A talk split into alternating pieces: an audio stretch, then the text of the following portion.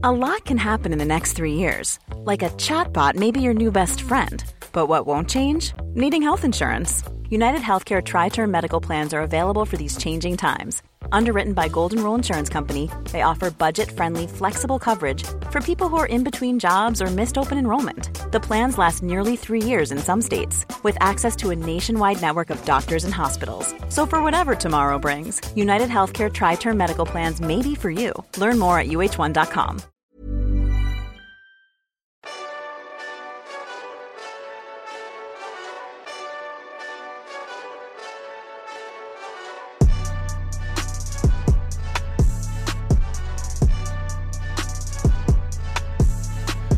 Bonjour à toutes et tous et bienvenue dans le viseur. Alors aujourd'hui je suis avec euh, le commandant Lionel. Alors vous êtes euh, commandant dans l'armée de l'air. Euh, alors vous êtes évidemment cette année à l'école de guerre, mais avant vous étiez chasseur, je crois sur Mirage 2000, c'est ça? J'ai fait en effet 8 années sur Mirage 2000 sur la base aérienne d'Istres. Et J'ai eu l'occasion de participer à plusieurs opérations extérieures alors que ce n'était pas évident initialement. Alors euh, bah, du coup vous êtes là pour nous raconter une opération extérieure. euh, et alors je crois que celle-là en question, bah, c'était il y a pas si longtemps, c'était en, en 2017 et c'était au Mali, c'est ça? Effectivement, j'ai eu l'occasion de participer donc à l'opération Barkhane, euh, qui a, à cette époque-là euh, euh, de- d'avions de chasse sur deux bases aériennes, à Niamey, euh, au, au Niger, et puis euh, plus à l'est, à N'Djamena, au Tchad. Et moi, j'étais euh, stationné sur la base de N'Djamena euh, avec euh, mes camarades du Mirage 2000D, puisque nous formions des patrouilles euh, mixtes, Mirage 2000N, Mirage 2000D. euh, C'est quoi la différence entre les deux? Alors le Mirage 2000D a la capacité euh, d'illuminer euh, lui-même ses bombes, c'est-à-dire que les bombes que nous utilisons actuellement euh, sont soit guidées par GPS euh, de manière autonome, soit guidées par laser, et le Mirage 2000D a la capacité de guider les bombes laser. Le Mirage 2000N, euh, lui, il a été dessiné à la base pour euh, effectuer la mission nucléaire, et puis euh, dans sa deuxième mission, il est aussi capable d'emporter des bombes euh, guidé par laser, euh, mais il n'est pas équipé du désignateur laser. Il lui faut donc une, illumination extérieure, soit faite par un, commando au sol, soit par un autre avion, soit par un drone. Il lui faut cette source, euh, cette source laser.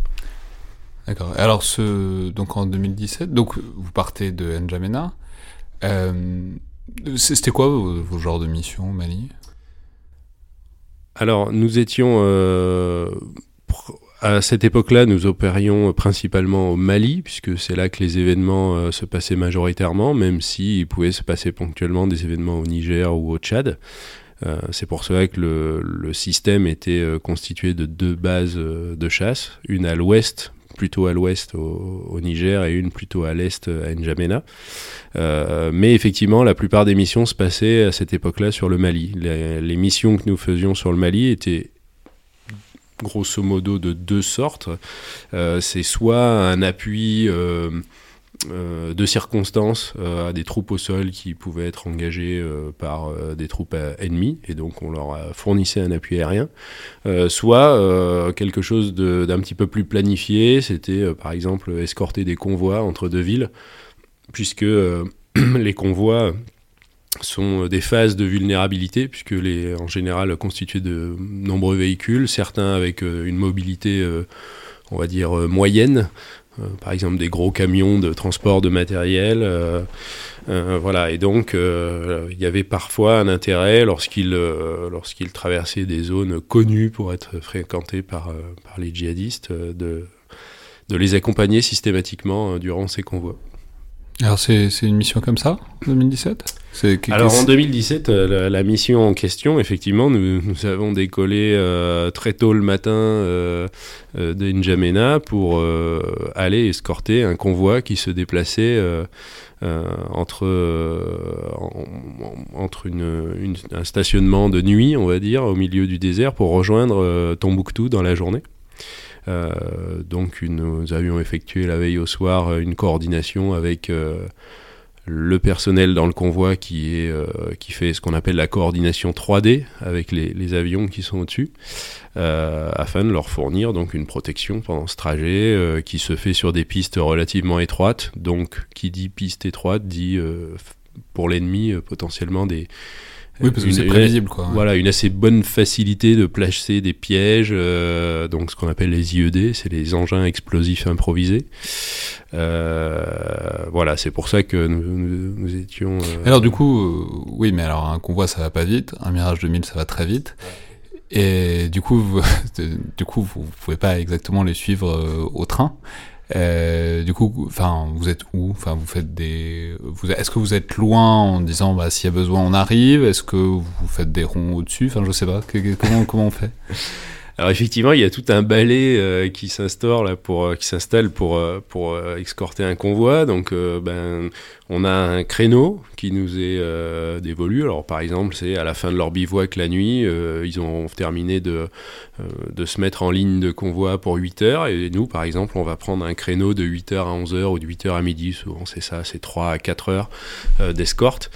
et donc, pendant ces 3 à 4 heures, ça veut dire qu'on est à proximité d'eux. effectivement, eux se déplacent à quelques dizaines de kilomètres heure. Euh, parfois quelques kilomètres heure seulement parce que le, terrain euh, du Sahara fait que eh ben, en fait, des fois, le franchissement est très compliqué avec un convoi de 50 à 70 véhicules. C'est très compliqué. Il y a des crevaisons, il y a des obstacles, il y a, des zones qui sont barrées par les pluies ou par un terrain plus meuble, ou, etc. Et donc, euh, c'est très compliqué. Et nous, pendant ce temps-là, eh bien, on tourne autour du convoi. Et notre rôle, en fait, c'est d'assurer euh, la, surveillance des abords du convoi et également d'assurer euh, la surveillance de la portion de route qui, qui est en amont du déplacement euh, et donc pour laquelle on essaye avec nos moyens nacelles de reconnaissance, jumelles, simplement nos propres yeux à l'œil nu, de, voilà, d'essayer de voir quelle activité il y a en phase 2, parce que le désert n'est pas vide, contrairement à ce qu'on peut C'est quoi une nacelle de reconnaissance? Alors c'est euh, c'est un euh, en fait c'est le l'appareil en fait qui est sous la sous le 2000D qui sert à illuminer les bombes. Euh, c'est il faut imaginer que c'est comme un comme une caméra en fait qui est doté de zoom relativement puissant. Oui, c'est un outil de surveillance. Quoi. Voilà, et qui permet en fait de, de scruter le sol euh, et donc euh, de d'identifier euh, voilà des choses qu'on ne verrait pas forcément à l'œil nu puisque nous volons quand même relativement haut et vite. Euh, et donc cette caméra, en fait, elle est équipée de différents zooms qui sont très bien stabilisés, donc qui permettent d'avoir une, une bonne vue au sol. Ouais, donc ce jour-là, il s'est passé quelque chose, j'imagine? Et alors ce jour-là, en fait, euh, donc euh, nous avions planifié tout ça. Euh, et puis, ce qu'il faut savoir, c'est qu'Njamena, c'est relativement loin du Mali. Et donc, nous avons décollé environ une heure et demie avant, avant le notre début de créneau. Et donc, alors que nous survolions tranquillement le Niger en mode on pourrait comparer ça un peu à l'aéropostale, c'est-à-dire qu'on fait une très grande distance au-dessus du désert, c'est absolument magnifique.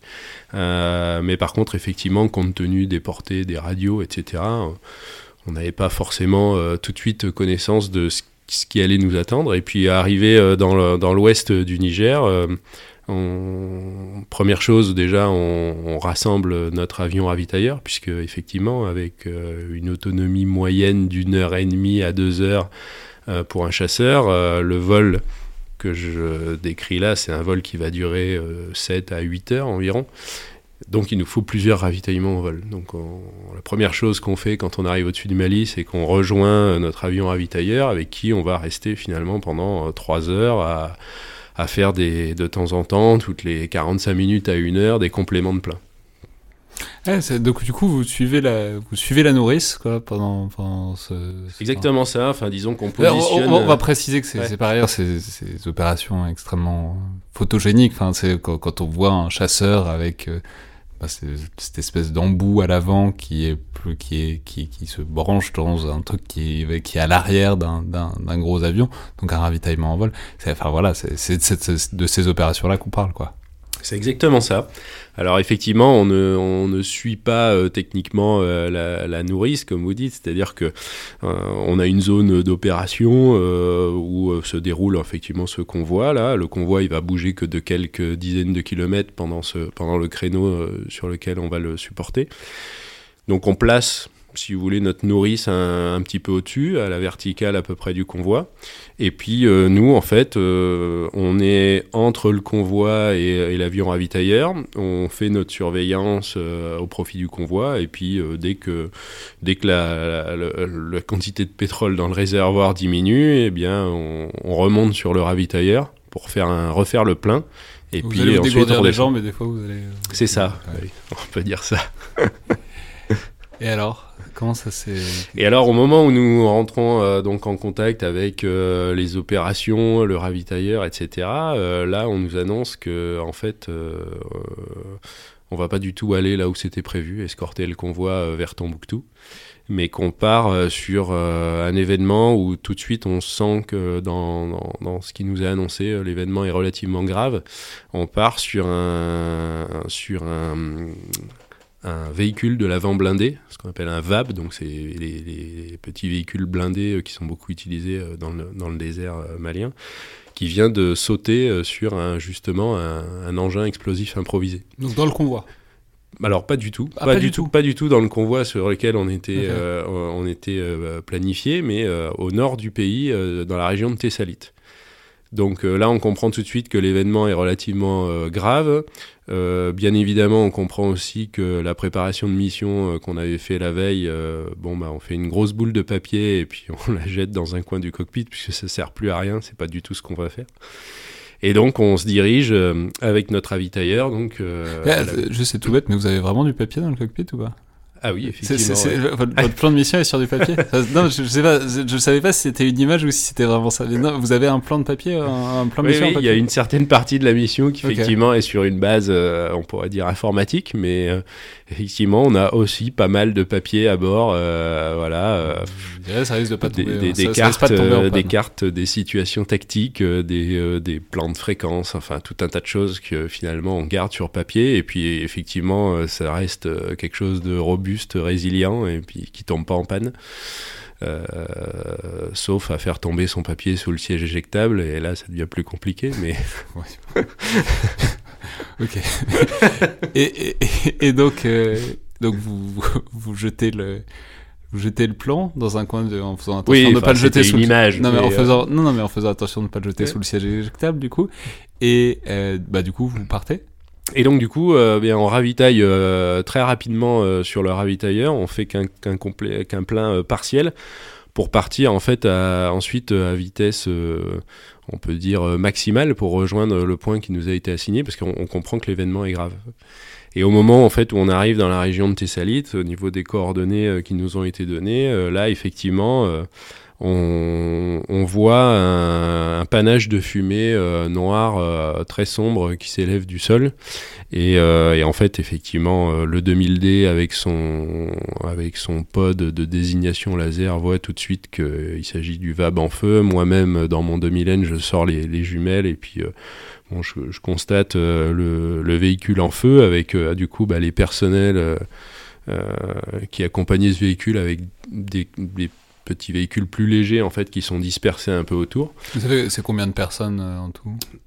C'était euh, c'était un petit un, petit convoi qui était uniquement composé de ce de ce véhicule blindé et puis euh, de mémoire de trois ou quatre petits véhicules légers donc il devait y avoir certainement une vingtaine de personnes en tout euh, c'est une patrouille, quoi. Voilà, une patrouille militaire française. Et, euh, et, au moment où nous arrivons sur place, en fait, l'évacuation sanitaire, c'est-à-dire euh, une rotation en fait d'hélico vers la base de Thessalite, est déjà euh, enclenchée. Et, euh, et quand on bascule sur la, la fréquence radio du personnel au sol qui finalement avait, euh, avait appelé à l'aide, eh bien on, comprend que la manœuvre hélico a déjà commencé pour évacuer euh, les gens qui ont été blessés à, l'intérieur euh, du véhicule blindé. Ok, et alors du coup, vous, c'est quoi votre rôle là-dedans? Alors nous, notre rôle, pourquoi on a été appelé, c'est parce que c'est un événement grave et puis on ne sait pas comment il peut évoluer. souvent, la, stratégie utilisée par les, les, djihadistes, c'est de placer un engin explosif improvisé pour faire arrêter le convoi, justement. et ensuite, éventuellement, une attaque type embuscade sur ceux qui restent et qui sont immobilisés, du coup, du fait du, du véhicule impacté. Donc euh, nous, notre rôle, c'est d'immédiatement arriver euh, sur, enfin arriver le plus vite possible, ce que nous avons fait, pour, euh, dans un premier temps, avoir une présence dissuasive, on va dire. Le, bruit de, le bruit de nos moteurs à la verticale du convoi en feu peut déjà avoir un certain effet avant même d'employer la force brute. Et là, il y avait une attaque? Alors là, en fait, euh, quand on est arrivé, euh, finalement, il n'y avait pas eu euh, d'embuscade qui s'en était suivi. Alors est-ce que c'était un acte délibéré de faire simplement une attaque à l'engin explosif improvisé, ou alors est-ce que c'était un engin explosif improvisé finalement qui avait été abandonné suite à une ah prévision d'attaque et puis qui, s'est déclenché, voilà, il l'avait oublié là, et puis bon, bah, il s'est déclenché, pas de chance sur ce, sur ce véhicule. Euh, néanmoins, dès qu'on a contacté donc euh, par fréquence en radio, en fait, euh, le, le, personnel au sol qui avait appelé à l'aide, on comprend quand même qu'il a une certaine appréhension parce que il y a tout un tas de personnes euh, qui commence à euh, arriver euh, un peu des quatre coins du désert. Alors c'est parce que c'était vraiment loin des habitations. C'était vraiment relativement loin de Thessalite. c'était c'était c'était à plusieurs dizaines de kilomètres, je me rappelle plus exactement, mais oui, c'était vraiment au milieu de nulle part. Et il y a quand même des gens qui arrivent. Et il y a quand même des gens qui arrivent. Et ça, c'est quand même toujours assez fascinant dans le désert. C'est c'est que moi, on me l'avait souvent raconté, hein, plutôt des, des, gens effectivement qui avaient été au sol. Euh, que moi qui l'ai beaucoup vécu euh, depuis le ciel. Où qu'on se trouve dans le désert, il y a toujours quelqu'un qui arrive et ça c'est quand même assez fascinant.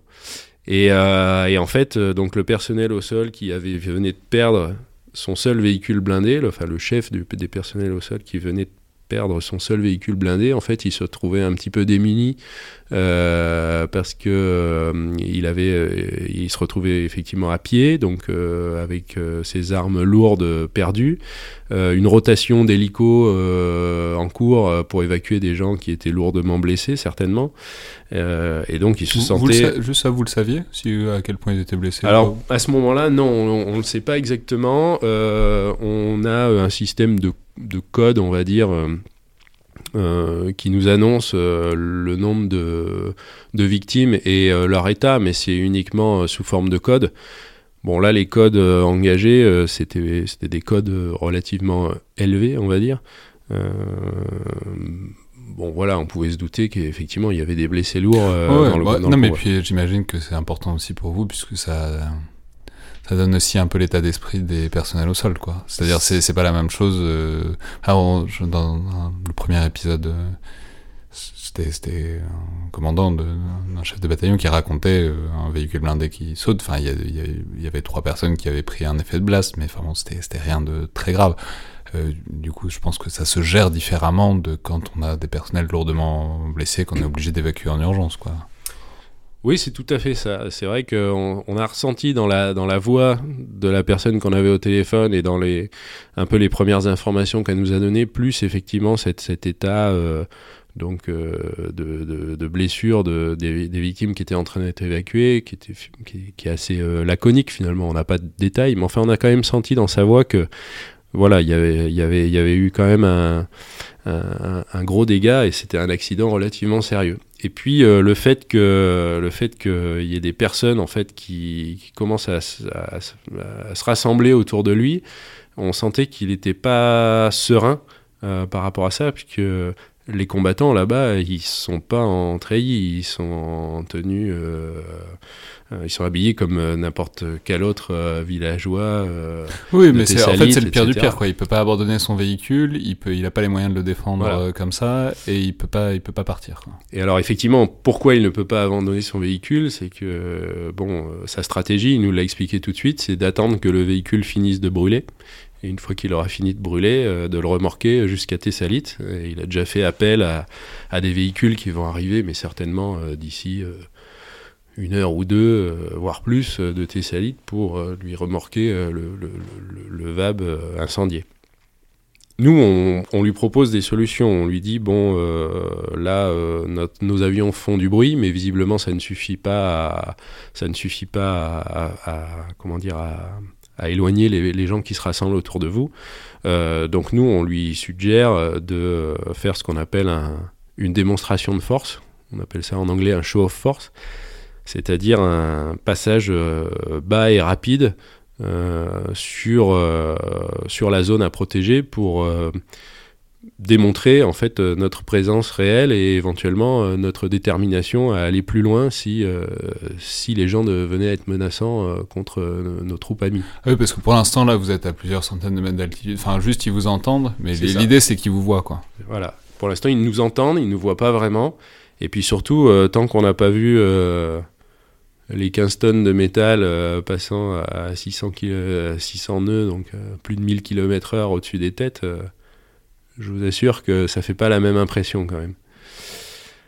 Et donc, je lui propose cette solution-là, qu'il accepte tout de suite. et après, petit point de détail, c'est vrai que dans les, troupes françaises au Mali ne, font quand même pas ce qu'elles veulent quand elles veulent. Et donc, euh, nous, on est obligé de demander une autorisation euh, à nos, hautes autorités pour employer, euh, pour employer la force. Alors, certes, ce n'est qu'une démonstration de force, mais dans notre dans nos cadres juridiques d'emploi de la force, c'est déjà un premier échelon. Donc c'est ce que je fais immédiatement en tant que chef de patrouille, je demande l'autorisation d'effectuer cette démonstration de force. Et puis là, on, sent quand même euh, l'inquiétude qui, redouble euh, de la part du personnel au sol qu'on a à la radio. Et donc euh, avec mon navigateur, puisque je suis sur un avion biplace, on, prépare notre, notre passage, donc c'est-à-dire bah, sur quel axe on va, on va le faire, à quel cap en fait on va passer, qu'est-ce qu'on va viser précisément par rapport à, au véhicule qui est en feu, qui peut potentiellement présenter une menace euh, par rapport à la position des personnels qui sont menaçants, euh, etc. La position euh, du soleil, la position des reliefs, etc. Et donc le temps de faire ça, ça prend quelques, ça prend une à deux minutes, c'est pas, c'est pas bien long. Et puis nous voilà partis donc à plonger vers le sol en direction de, en direction du, du, du véhicule en feu. Quoi. Vous passez à quelle hauteur? Alors euh, là, le but, c'est de repasser euh, grosso modo le plus bas et le plus vite possible pour être, euh, pour être impressionnant. là, on doit, faire on doit passer à une, environ une cinquantaine de mètres au-dessus du sol. Et puis, par contre, ce qui, se, ce qui se passe au moment où on, on, se met à descendre, plus on se rapproche du sol, moins on voit le sol. Alors ça, c'est assez particulier, c'est-à-dire que il y, a, souvent dans le désert une espèce de brume de sable qui se ah. voit pas trop vu du haut. Vu du haut, on a l'impression que tout est clair. Et par contre, quand on arrive proche du sol, euh, à l'horizontale, en fait, on n'y voit presque plus rien. Parce qu'en plus, vous faites de la poussière aussi. Euh, alors ouais, la poussière, elle est plutôt derrière, nous. mais, mais, effectivement, là, plus je descends, euh, plus et puis ça se passe en quelques en quelques secondes, tout ça, plus je descends, moins j'y vois. Et alors j'avais pris pas mal de repères au début, et puis en plus, euh, il y a quelque chose qui est aussi assez fascinant, c'est que finalement, ça faisait des semaines qu'on était là en opération à beaucoup voler en haute altitude, et on s'était, euh, on s'était pas forcément rendu compte qu'il y a certaines zones du Sahara qui sont très vallonnées en fait. Et au moment où on commence à arriver proche du sol, deux effets se combinent, c'est-à-dire que je vois de moins en moins le sol, et en même temps, le peu que je vois, c'est quand même très montagneux. Et donc euh, là, je me dis, euh, euh, je me dis, bon, attention, est-ce qu'on peut continuer? Et puis là, tout de suite, y a l'idée qui, l'idée qui, émerge dans l'équipage. On se dit, ben, on a un avion qui, est, qui, est, fait pour la mission nucléaire, pour, pour voler très bas, très vite, quelle que soit le, la météo et l'heure du jour ou de la nuit, grâce à un système de suivi de terrain. Et donc, euh, on passe euh, immédiatement d'un vol à vue à un vol euh, au suivi de terrain, au radar. Et donc, on fait notre premier passage. la seule chose que je vois, finalement, c'est le panache de fumée bien noir, bien vertical du véhicule en feu. Et on passe à quelques mètres sur le côté du, panache de fumée noire au suivi de terrain automatique, donc très très proche du sol. et puis ensuite, une fois qu'on a passé au-dessus du véhicule, eh bien, on remonte. Et là, on remonte à, donc, à, plusieurs centaines de mètres au-dessus, et puis on reprend l'observation, et puis le contact radio avec donc le personnel sol, qui, on, sent un petit soulagement parce qu'en fait, effectivement, ça a eu son effet. les personnes se sont dispersées. Euh, sauf que en fait, euh, bon bah les personnes, euh, une fois que c'est terminé, les personnes reviennent et puis et puis en fait elles reviennent de plus en plus nombreuses parce que ça doit être l'activité du jour, l'animation du jour dans ce dans ce coin-là. et donc bien finalement, en alternance avec le Mirage 2000D on a passé euh, tout le créneau euh, d'évacuation euh, sanitaire parce que pendant ce temps-là, donc il y avait des rotations d'hélicos qui étaient faites entre Thessalite et Sevab, donc il fallait aussi coordonner forcément le passage des avions de chasse avec les hélicos pour donc évacuer évacuer les personnels blessés. Et finalement, donc pendant un créneau d'environ 3 heures, eh bien on va en effectuer de mémoire 8 en tout pour euh, régulièrement euh, repousser les gens euh, et, leur, et, leur, et bien leur signifier que... Et ça marche toujours autant? Et ça marche assez bien. Alors les premiers, on les a fait sans les sans les sans éjecter de, de l'heure. Et les suivants, on les a fait en tirant des leurs. Donc ça ça, ça, ça, apporte, on va dire, un effet, euh, impressionnant euh, voilà, supplémentaire, c'est-à-dire que bon, y c'était comme des très gros feux d'artifice en fait qui sont injectés à l'arrière de, de l'avion, et donc euh, bien ça, ça, ça, apporte un effet dissuasif supplémentaire. N'empêche que hum, l'effet a quand même été atteint puisque les gens ne se sont jamais rapprochés à moins de quelques centaines de mètres des, véhicules et donc des personnels qui étaient vulnérables. La manœuvre euh, d'évacuation par hélico euh, s'est bien passée. Euh, les gens ont été évacués et puis à la fin de notre créneau, effectivement, le VAM ne brûlait plus. Et puis les véhicules qui avaient été appelés en renfort pour le tracter sont arrivés. Donc finalement, le périmètre a été à nouveau sécurisé en vol. notre action a été déterminante pendant les trois premières heures. Et puis après, eh bien, euh, ils ont remorqué euh, la carcasse euh, fumante du VAB vers Thessalite dans un nouveau convoi sécurisé. Très bien. Merci beaucoup.